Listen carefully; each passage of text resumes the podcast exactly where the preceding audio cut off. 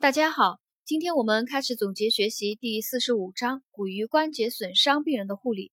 今天我们先把第一节骨折概述里面的一些考点呢来做一总结。啊，我们先把骨折的病因啊了解学习一下。骨折的病因分直接暴力、间接暴力、肌肉牵拉作用，还有疲劳性骨折和病理性骨折五个啊，一共有五个病因。其中第三点，肌肉牵拉作用，它也是可以导致骨折的。就是在肌肉突然猛烈收缩啊，肌肉突然猛烈收缩的时候呢，会拉断其附着部位的骨折啊，这样形成的骨折，比如投掷手榴弹用力不当，引起肱骨结节撕脱骨折啊。所以这个骨骨折的五个病因啊，直接暴力、间接暴力、肌肉牵拉作用、疲劳性骨折和病理性骨折。下面我们把骨折的分类啊，来快速的过一遍啊，因为比较简单，快速过一遍。按骨折端与外界是否相通呢，分为闭合性骨折和开放性骨折。按骨折的程度及形态来分呢，分不完全骨折和完全骨折。按骨折处的稳定性啊，分稳定性骨折和不稳定性骨折。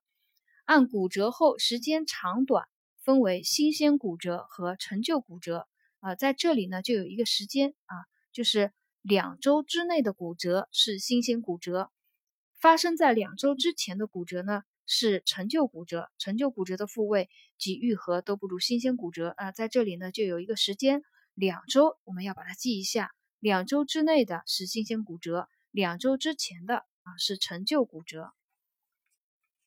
骨折的临床表现分全身表现还有局部表现。全身表现呢就有休克和发热。一些比较大的骨折或者是多发性的骨折呢，会因为大量出血、剧烈疼痛而引起失血性休克啊，或者是神经性休克啊，就是比如骨盆骨折啊及大腿骨折等，就会引起一个全身表现休克啊。第二个全身表现呢，就是发热，有那个吸收热啊，血就是骨折以后血肿啊，慢慢吸收吸收热，这是一种就是低热啊吸收热。还有呢，就是骨折以后发生感染。啊，可能发生一个高热的啊感染发热，就是骨折的两个全身表现，一个休克，一个发热。骨折的局部表现有一般表现，一般表现呢就是疼痛和压痛，还有肿胀和瘀斑，还有功能障碍。另外，局部表现当中，选择题还有常考到的就是骨折的专有体征。骨折的专有体征呢有畸形假关节活动，呃，也就是异常活动。然后还有骨擦音或骨擦感，呃，这是我们选择题啊，多选题都经常要考到的，就是把这个一般表现疼痛、肿胀、功功能障碍，还有这个呃畸形假关节活动、骨擦音或骨擦感，就是放在这个这几个选项，如果放在一起让我们选的话，选骨折专有体征的话呢，我们怎么来记，就是不容易混淆呢？我是这样记的啊，就是。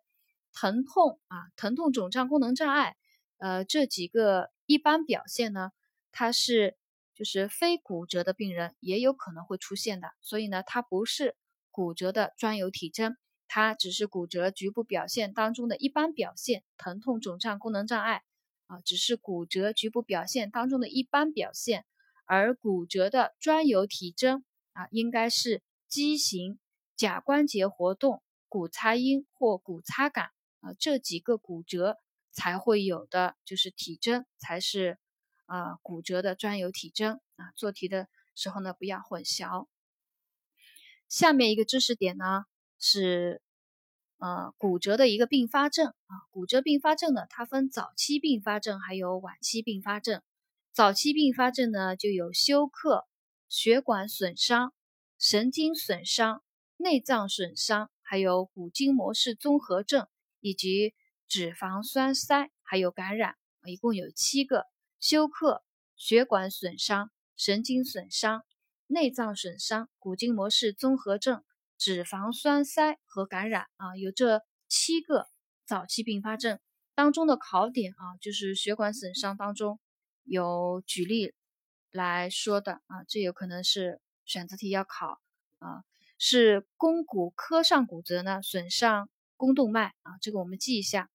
就是骨折早期并发症血管损伤啊，肱骨髁上骨折可损伤那个肱动脉、股骨下三分之一，直及那个胫骨上三分之一骨折呢，可损伤活动脉。那这个还是比较好理解。下面是损神经损伤啊，它也有举例，也是考点。神经损伤如果是肱骨干骨折，可损伤桡神经，肱骨干骨折可损伤桡神经。肘关节周围骨折可损伤尺神经和正中神经，腓骨胫骨骨折可损伤腓总神经，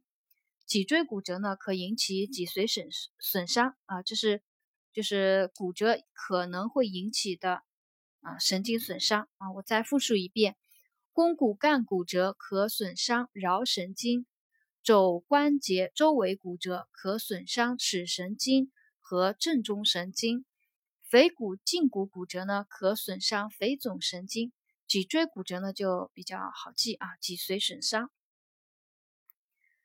第五个骨筋膜式综合症啊，这个呢，我们在上一章中章当中有讲过了，我们这里再来复习一下。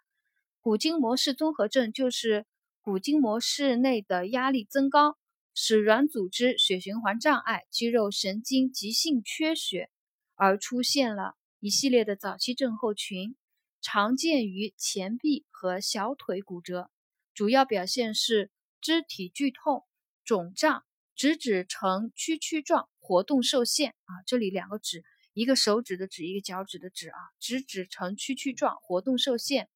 局部肤色呢苍白或发干，常有骨折血肿、组织水肿或石膏管过紧所引起。啊，就叫骨筋膜式综合症啊。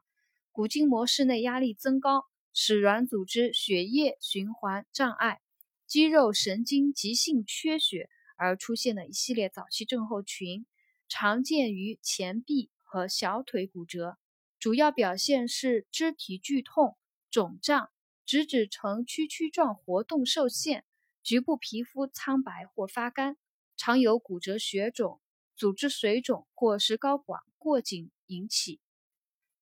呃，脂肪栓塞呢，这个比较好理解啊，就不讲了。还有早期并发症之一，感染，就是如果开放性骨折呢，它就容易造成感染啊，容易造成化脓性感染，还有厌氧菌感染啊，以化脓性骨髓炎多见。所以呢，就是开放性骨折啊，我们就要尽早的使用抗生素，还有 TAT。啊，这是骨折早期并发症一个知识点啊。呃，有休克、血管损伤、神经损伤、内脏损伤、骨筋膜式综合症、脂肪栓塞，还有感染。啊，骨折的晚期并发症呢，啊，就有关节僵硬、骨化性肌炎、愈合障碍、畸形愈合、创伤性关节炎、缺血性骨坏死，还有缺血性肌挛缩。啊，这是就是需要比较长的时间啊，就是发生的一个并发症啊，时间长了以后慢慢出现的一个并发症，就是晚期并发症。呃，当中呢就有一个骨化性肌炎啊，我给大家就讲一讲。骨化性肌炎呢，就是关节附近的骨折，骨膜剥离会形成骨膜下血肿，由于处理不当，血肿扩大。激化，并在关节附近软组织内骨化，而严重影响关节活动啊，这是远期并发症之一。骨化性肌炎，它是就是因为在骨膜下面啊形成了血肿，慢慢处理不当以后啊，处理不当或者血肿扩大激化以后呢，就在关节附近软组织内骨化了，就会严重影响关节活动啊，这这种呢就叫。骨化性肌炎啊，是骨折晚期并发症之一。呃，下面一个知识点是骨折愈合过程，还有其影响因素。啊，考点呢，我们经常考的是骨折的愈合过程啊，有哪几个愈合过程？第一个呢，就是血肿激化演进期，还有原始骨痂形成期。第三个期呢，就是骨痂改造塑形期。啊，这是我们选择题就考这三个期啊，就血肿激化期啊，血肿激化演进期。简单来说呢，就是骨折以后形成的血肿，慢慢的变成了纤维组织，由纤维组织将骨折端连接在一起，所以呢，血肿激化演进期呢又称纤维愈合期，啊，这期呢大概需要十二到二十四周，也就是呃三到三到六个月的时间啊。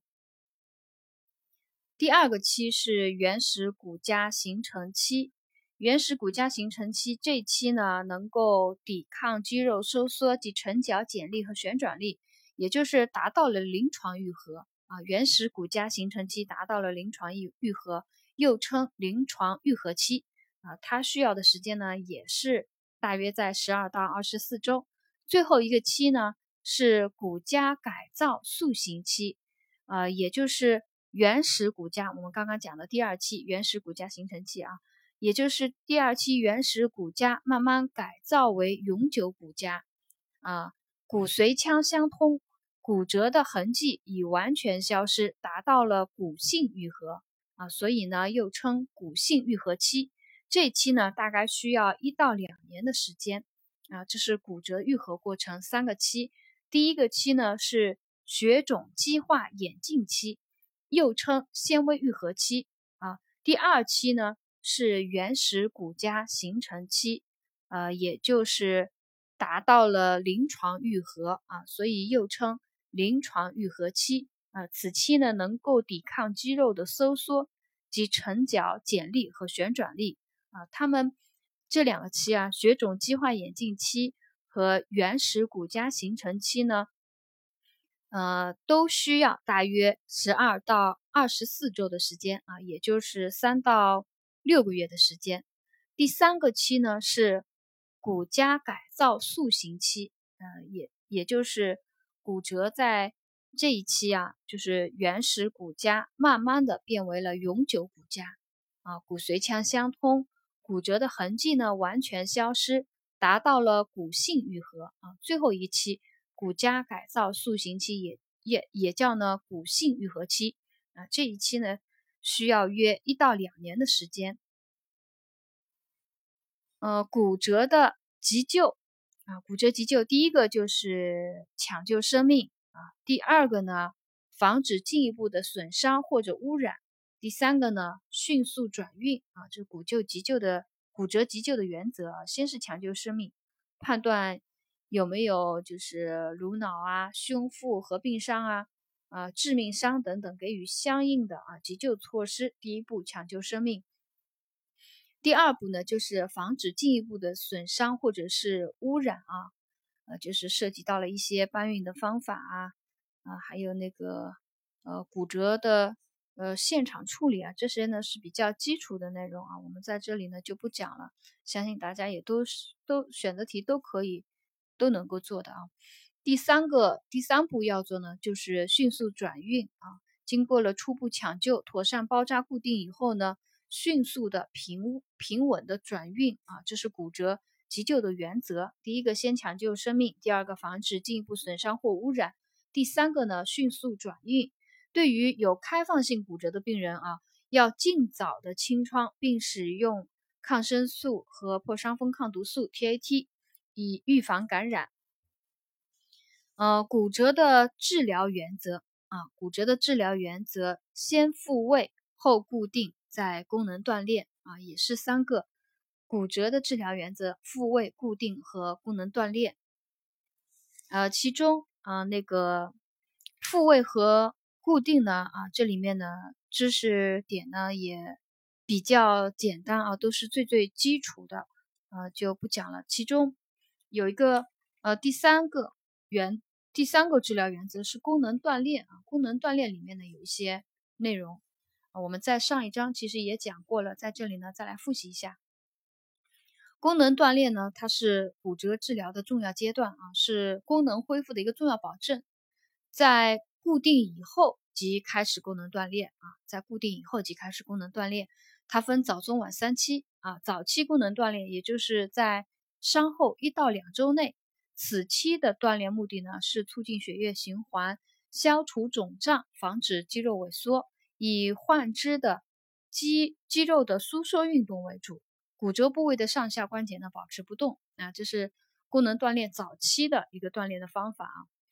第二个是中期锻炼啊，中期的锻炼在损伤两到三周以后啊进行的锻炼啊，中期功能锻炼。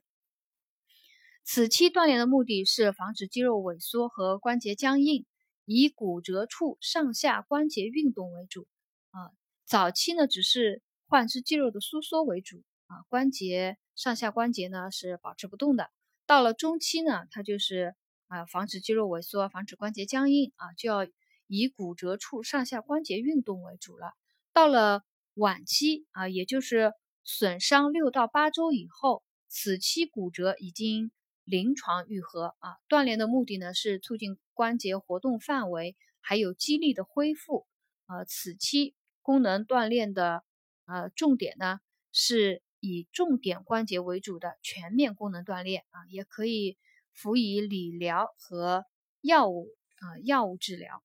啊，这是功能锻炼的，就是三个分期啊，三个分期功能锻炼：早期、中期和晚期。呃，功能锻炼的原则啊，我们 也来复习一下。功能锻炼的原则呢，就是动静结合啊，动静结合，还有主动被动结合。以主动为主，被动为辅，还有循序渐进的原则啊，这个我们在上一章啊也有讲过了。呃，今天我们第一节骨折概述的呃一些知识点呢，今天就总结学习到这里。